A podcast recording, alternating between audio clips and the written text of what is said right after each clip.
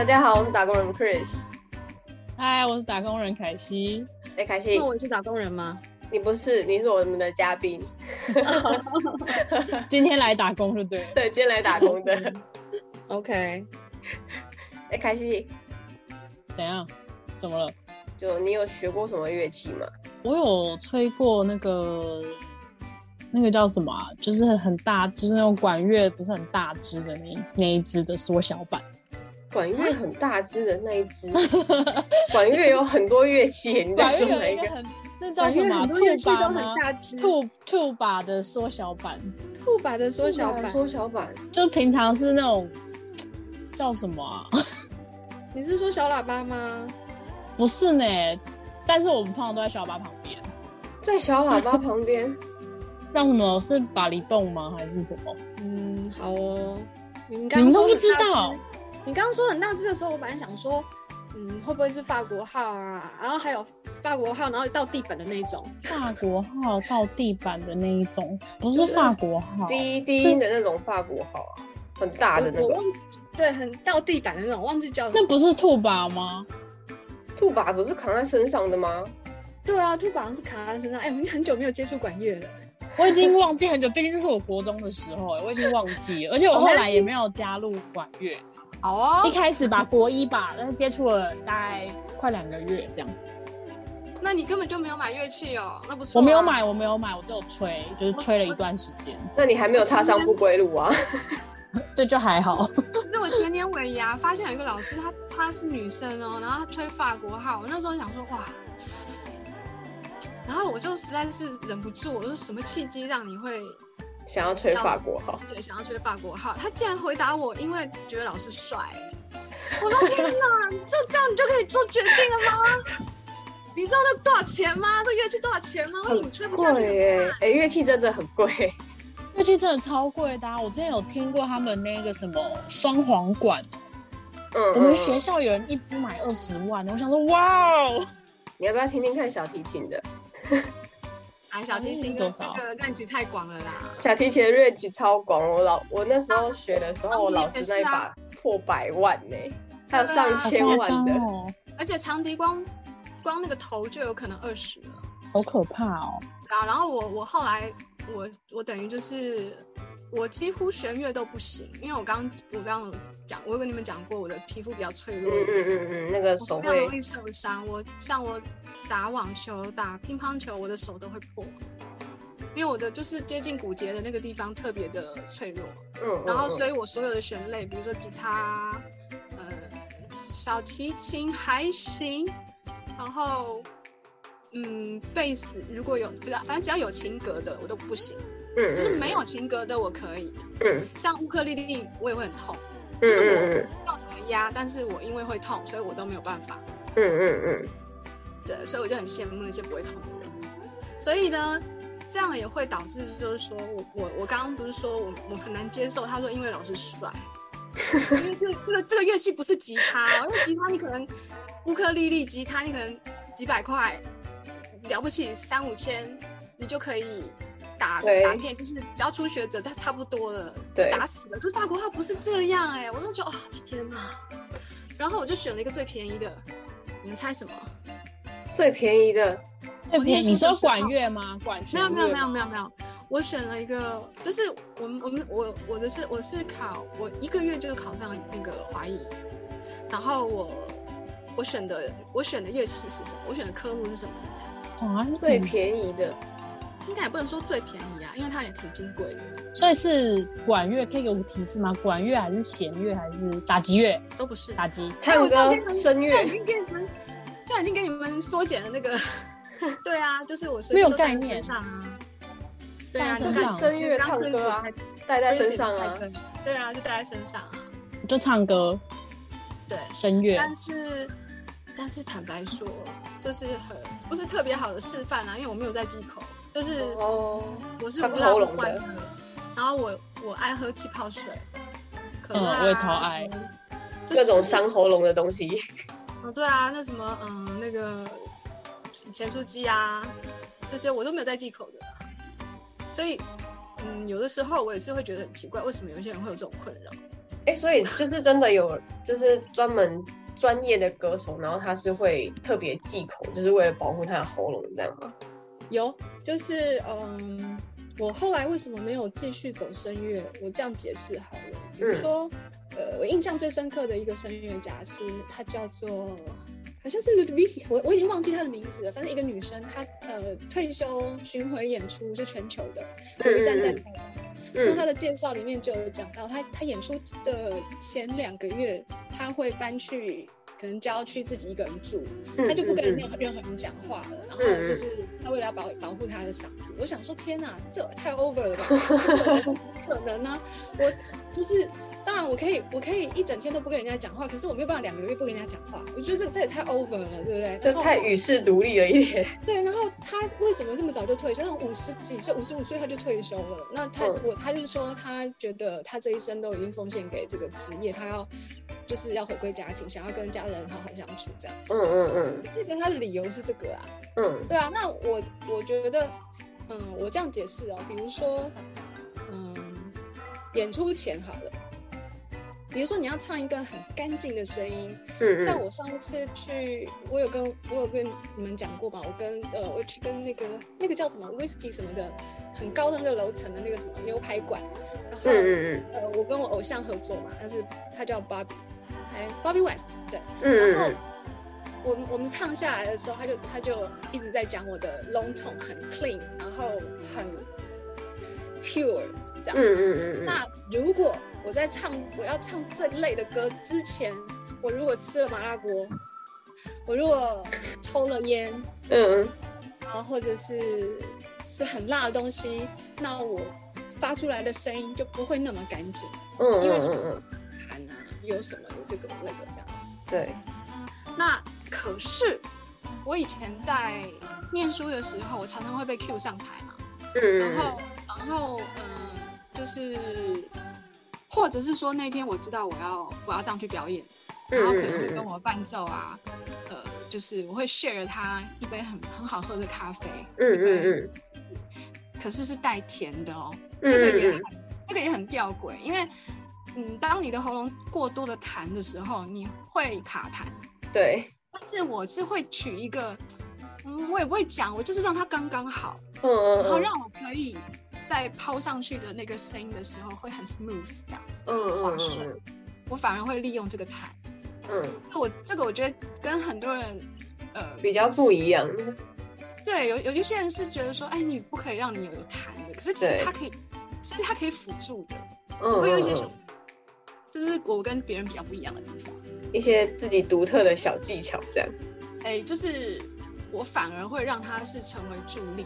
嗯嗯嗯我必须要先想清楚今天我要唱什么，就是我要唱什么样的痛调。嗯如果说我要唱，嗯，就是像那种可能有沙沙沙哑的，然后厚重的，嗯那我可能我今天我我唱这个歌之前，我会吃什么东西，我都会先想好。嗯嗯嗯嗯。对我这个这个我是跟别人比较不一样的地方。哎，那我会很好奇，严大人，就是你为什么会选择就是当歌手这个职业？当歌手其实有一点算心想事成，嗯因为我并不是很积极的人。嗯嗯嗯但是我从十四岁开始听爵士乐，嗯然后我一直希望可以，可能长大以后我会在一个唱爵士。嗯嗯嗯嗯十四岁的时候，我的的愿望就是这个，嗯嗯嗯蛮奇怪的，因为我十四岁的时候，你看我听爵士乐的时候我没有朋友，我很寂寞，因为大家都要听什么嗯，流行乐。我那年代对流行音乐啊，然后中中文歌，然后那类的。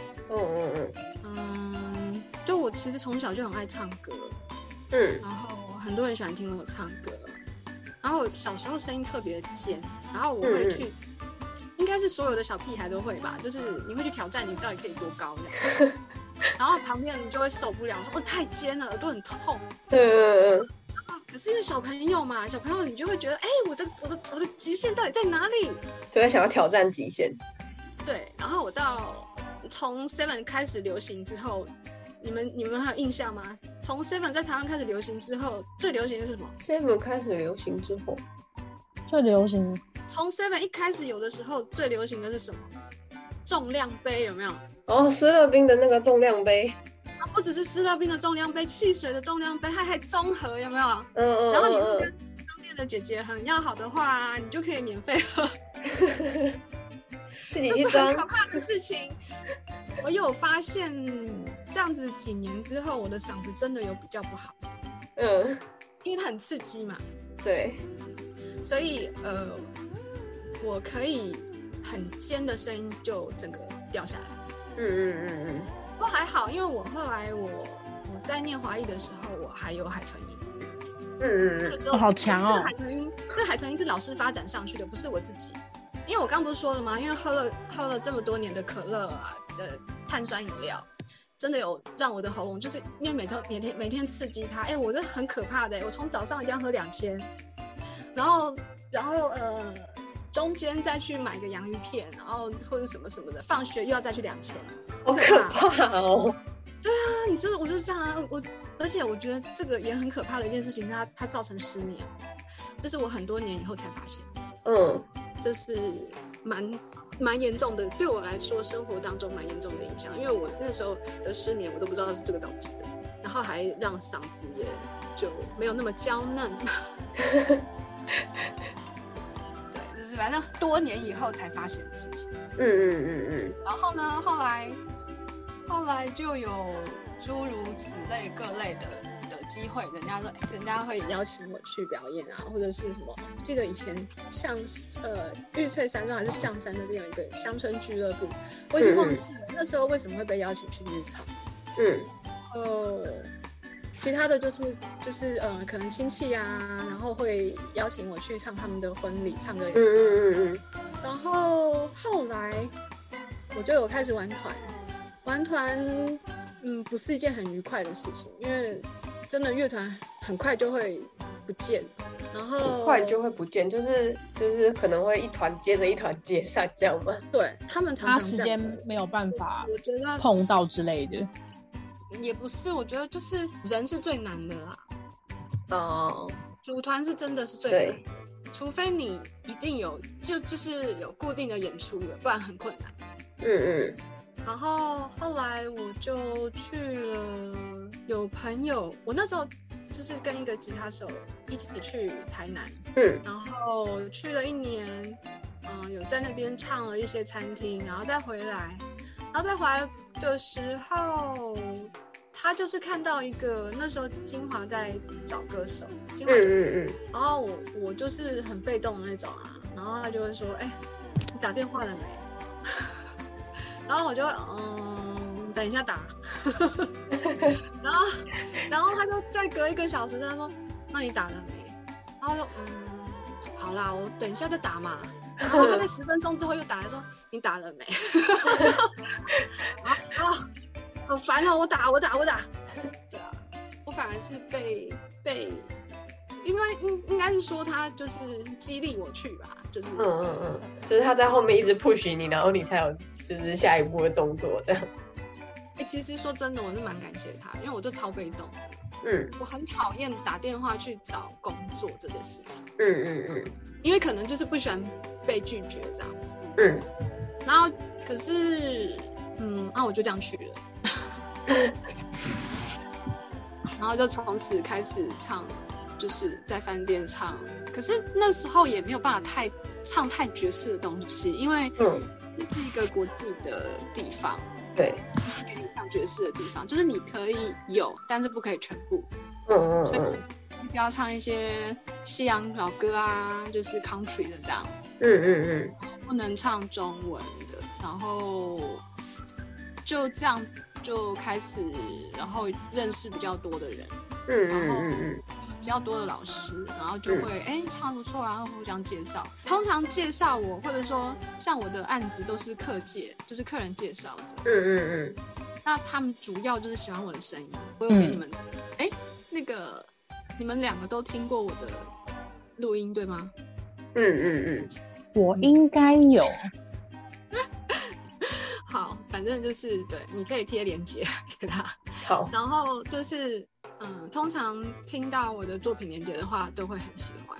嗯可是他们都是就是因为以前我很讨厌录影，那就是没有动态的，所以我常常卡在这个。然后不然就是，嗯，如果是经纪公司的话，他们会嫌我不够漂亮，然后这也就演变成，嗯，其实我有很多国外的朋友，他们其实都很厉害的乐手，嗯然后就是常常会听到说，哎、这个女生就是一个，哎、英文有一个字叫做服装容器，我还我我忘记怎么啊 我忘记怎么讲，它就是它就是一个你穿很漂亮的礼服站在那里，但是你不是很会唱歌。嗯嗯嗯，他说台湾的台湾是这个现象，让他们觉得很奇怪，对，就是为什么你你们要找一些就唱的就就是你你根本就不能称为歌手的人，就是你你可能你会唱的旋律还唱的旋律还行，但这不这不能说你是歌手，你懂我意思吗？嗯嗯就是你不是一个表演者，你只是把旋律唱出来而已，嗯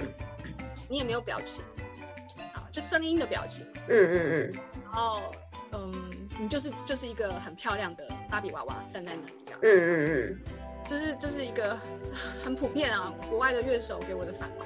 嗯然后我嗯就说，哎、所以，嗯，我觉得我都是采有缘就听得到我唱歌，嗯嗯嗯，对，所以我觉得我觉得课界对我来说都是比较稳的案子，我几乎没有在掉案子，嗯嗯嗯。对，那我觉得这跟台湾的音乐圈的生态也有关系，他们就是宁可找一个漂漂亮亮的花瓶，然后去那边，然后只要你还算会唱歌就可以了。哦，大部分是这样啊，甚至有真人的时候啊，就是说，嗯，你不用很会唱，你只要会唱就可以了。嗯嗯嗯，然后你要造型，呃呃，外形要辣，弄得漂漂亮亮这样，要要人家喜欢的那一种。嗯，对，然后可能上上围要丰富这样子，嗯嗯，然后不然就是要唱跳的啊，然后要带动气氛啊，嗯嗯嗯，对之类的。那其实他们要的是综艺咖，对，要有那个效果啦。对，可是综艺咖跟歌手是两不个不同等级的。所以我们有时候很无奈啊，我就想说，嗯，那不然你找别人好了，因为我不是这种类型的，而且你如果要我主持又要我唱的话，我就要收两份两份钱，因为主持是件很 detail 的事情，对，他们都喜欢讲说，那你随便来主持就好了，哎，我们很简单，我们流程很简单，然后可是等到。就是你可能说，到你的 round down 在哪里？哦，我们没有 round down 哦，才怪！那当天才有 round down 出来的时候，你就说啊，天哪！你要去跟超多人确认这个啊，你这细节跟流程。对，然后我就会觉得说，你这样根本就是在压榨我。后来我就、我就觉得要避免这种很不舒服的状况，我就觉嗯得嗯我就是单纯歌手，嗯，你要主持你就是另外找人主持，我可以找，我可以帮你找，但我就不要同时又主持又唱歌。嗯嗯嗯，对，就我只想把我做的做，就是想做的事情做好，这样。而且你们想哦，如果我唱一个很很浪漫、很抒情的一个 One Day 之类的，然后说嘿，刚刚唱哎嗨唱了，哇 你不觉得很奇怪吗？你会不会觉得我精神分裂？就突然很跳痛。呃，什么呃什么嗯，And I love you so 之类的，我在唱很抒情的歌曲的时候，只要，嘿嘿，大家一起来，就这样。我就不喜欢这样，我就觉得这样很奇怪，嗯很嗯不舒服。对，嗯对啊，所以我就后来就分开。那这样的话也会缩短我的路啊，就是相对的可以选择但我觉得至少会。比较愉快。嗯对啊，可是嗯，说真的哦，活动主持跟婚礼主持，哎，其实婚礼主持更复杂一点，因为你们大家都不知道，主持人还要给主桌小姐红包，还要给现场主管红包，嗯还嗯要就是要就是会多很多很多的 detail。嗯嗯嗯，大家都觉得啊，反正你每天每天要主持很简单，可是呃，问题是每一个新人的名字都不一样，不是吗？嗯嗯嗯然后每一个那个就是嗯，现场主管也不一样啊，或者这边的痛点也不一样啊，很多事情要确认，嗯。所以我我就觉得，哎，我就轻轻松松的当我的歌手就好了，我不想要那么忙。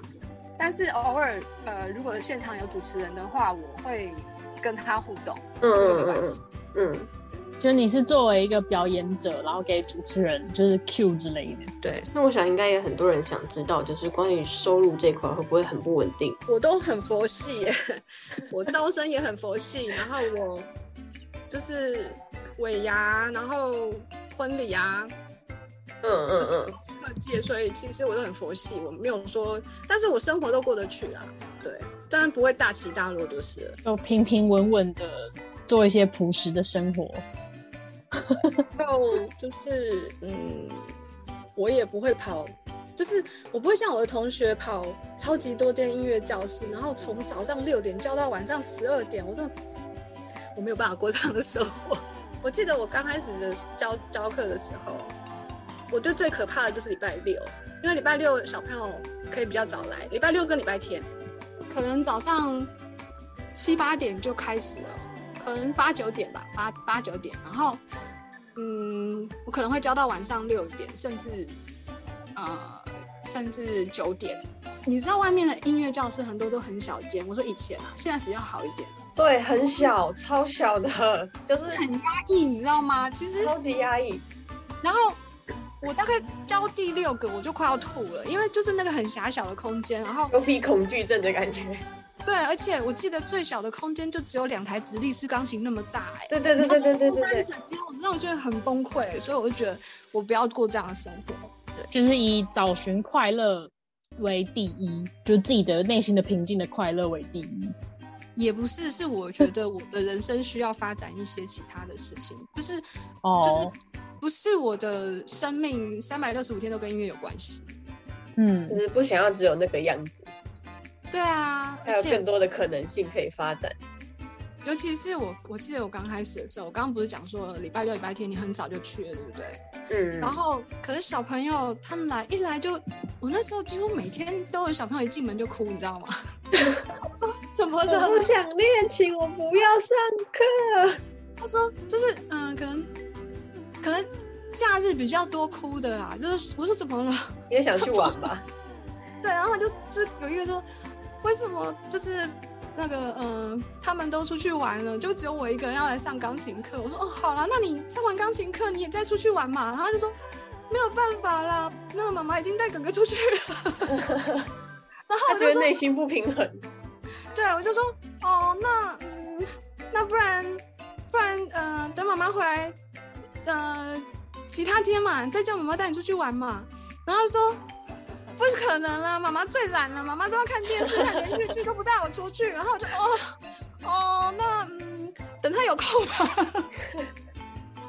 对啊，就是诸如此类的。然后我我发现每一年都会某一段时间，嗯几乎每一个学生都是来找我咨商，就是他们不是真的来上音乐课，就是不是真的来上钢琴课或歌唱课，他们是来找我人宣生泄负面情绪。就是人生咨询啊，有这种特别，特别是那种社会新鲜的，嗯嗯，就是他们可能会，可能跟我聊天之后会，就是可能比较信任吧，然后他就会说，哎、老师觉得，比如说他说，哎、你觉得我我应该要去南京吗？还是我应该要去哪里哪里？我说，嗯，反正你现在是要累积成那个履历的成绩，那个成呃，那叫什么成绩单吗？嗯，whatever，反正就是你要一个漂亮的履历嘛。嗯嗯嗯，那你就既然上次去上海交换了，你下一个换南京啊，反正是大城市啊之类的啦。但我不会帮他做决定，嗯说你可以怎么样，但是你可以自己做决定。嗯或或者是有很多的刚，就是可能要面临要抉择，要考什么科系或什么什么什么的。对我发现还好，就是这些都还好，但是就是那种负面的，我我第一年的时候，我好像没有办法排掉那些负面的，就是情绪。那个力量，对、嗯我没有办法自己排解。还好我后来发现，不然的话真的会很最后你可能也会跟着生病。对对对，我真的还好，我后来发现，没有没有拖太久，就是那段时间你可能会变得怪怪的。嗯嗯，因为你被太多的负面的能量给包围着。对，然后你下班的时候，你就会觉得，啊 我终于下班了。我那一一整天都在听人家就是倒垃圾了。对就觉得燃烧殆尽的感觉。对，然后自己不会排解的话，而且你我那时候很年轻，因为你你也不会察觉到说哦你被影响。嗯这这个这个是我觉得很幸运的是，我后来有察觉到，嗯，不然的话，你你可能你可能会有一段时间你不知道为什么你就那么忧郁哦，对，然后你也不知道你为什么那么忧郁，然后你就是不开心，可是你也不知道你嗯。为什么不开心。嗯。然后呃，可是也是这样子，一就是一年一年一年一年的，我发现我越来越喜欢智商，就是嗯、呃遇到很多嗯来上课的学生，嗯。嗯，尤其是那种念书有困难的，我发现我好像蛮会开导他们的、欸，就是最后他就啊老师什么什么之类的，就是到最后就是我都会跟他们很很要好，对，这个还蛮蛮蛮有成就感。我觉得老天给我很多的礼物，就是嗯考验啊，就是我常常会遇到特别的学生，比如说雅斯伯格症啊，嗯嗯，然后很巧哎、同一年两个雅斯伯格症，可是名字都一样，然后可是个性完全不一样。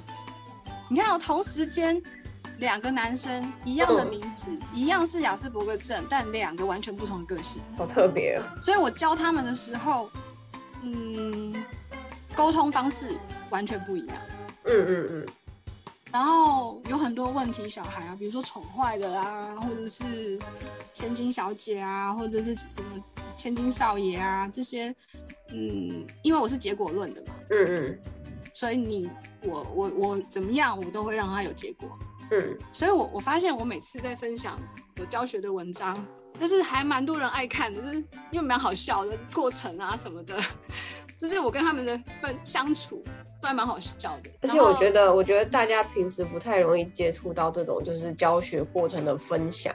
对啊，就是我会分享我怎么跟他们叠对叠啊，比如说，呃，有有一个就是很喜欢跟我聊天，哎，很多学生很喜欢跟我聊，很奇怪，就是我就说好，呃，对，然后我就会一直指那个乐谱，你知道吗？就是嗯哎、好，可以可以，嗯，那这边这边，然后好不容易他手放上去了，他又他又突然想到什么，说，哎、我跟你说，然后我说，后来有一个就是我说好，我可以陪你聊天，好，然后。嗯或者是我们谈条件嘛。我说好，那我今天陪你，我今天可以先陪你聊天十分钟，然后我们就要开始上课哦。然后他就说好好哦，他他就答应我，对不对？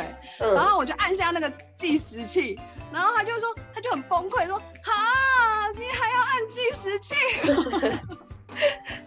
我就说说到做到，我就说当然了，我知道他会赖皮呀、因为超多这种的，你知道吗？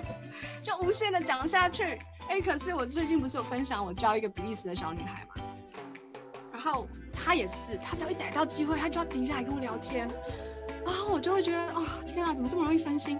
后来我就说，嗯，我就跟她讲说，好，如果你把这个 exercise 谈完的话，这一轮谈完的话，我可以你聊，我陪你，我可以陪你聊天三分钟，这样可以吗？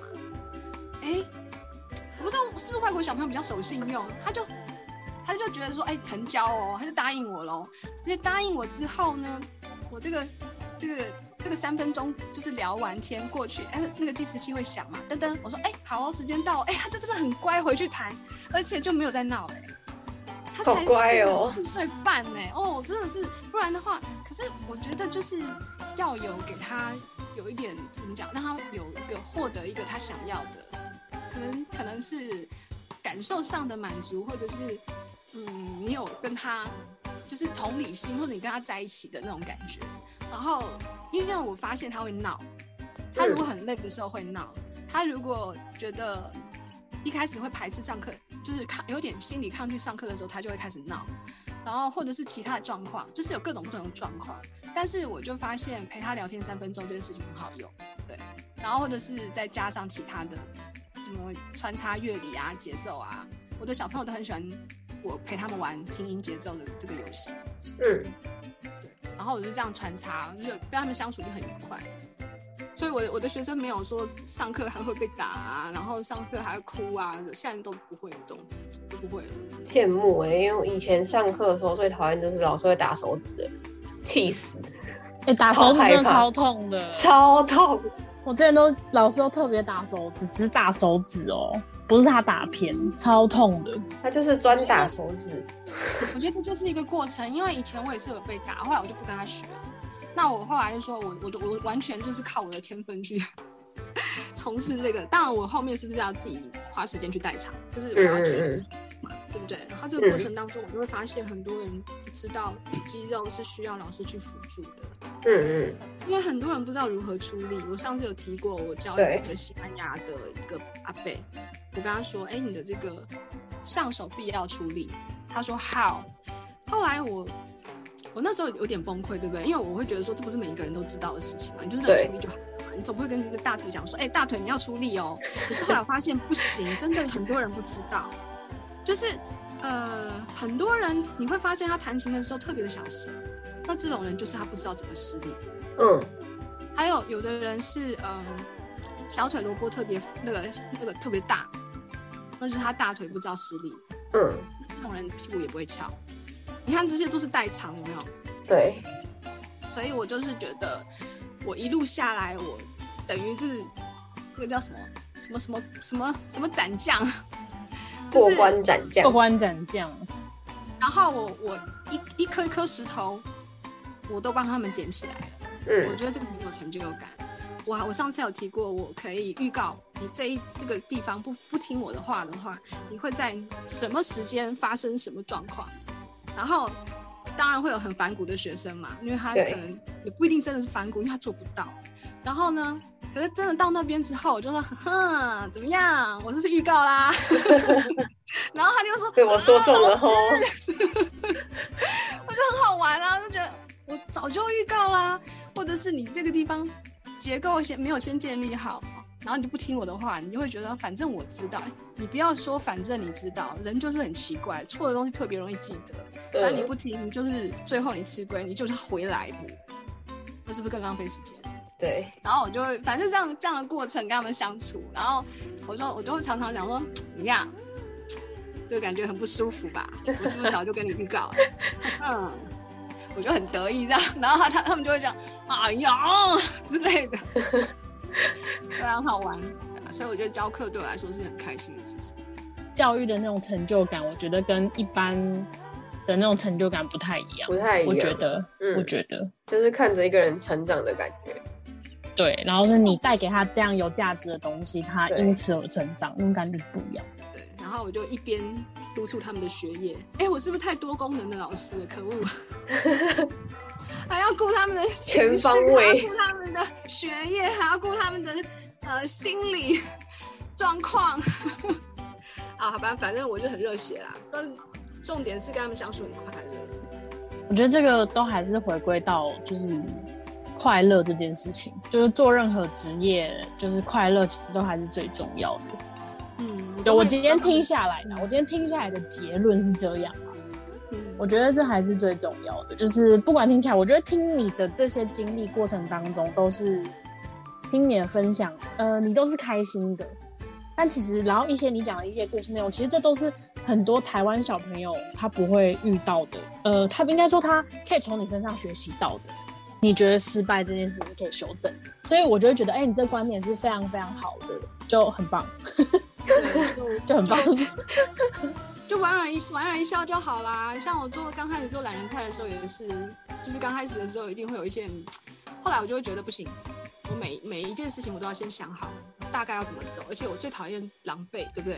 所以呢，我最后都会，最后我完成那道菜的时候，我所有道具都洗好了。哎，下次我再来分享我怎么做到的。好啊，生活很清爽很重要，然后你就会觉得你的生活是多样的。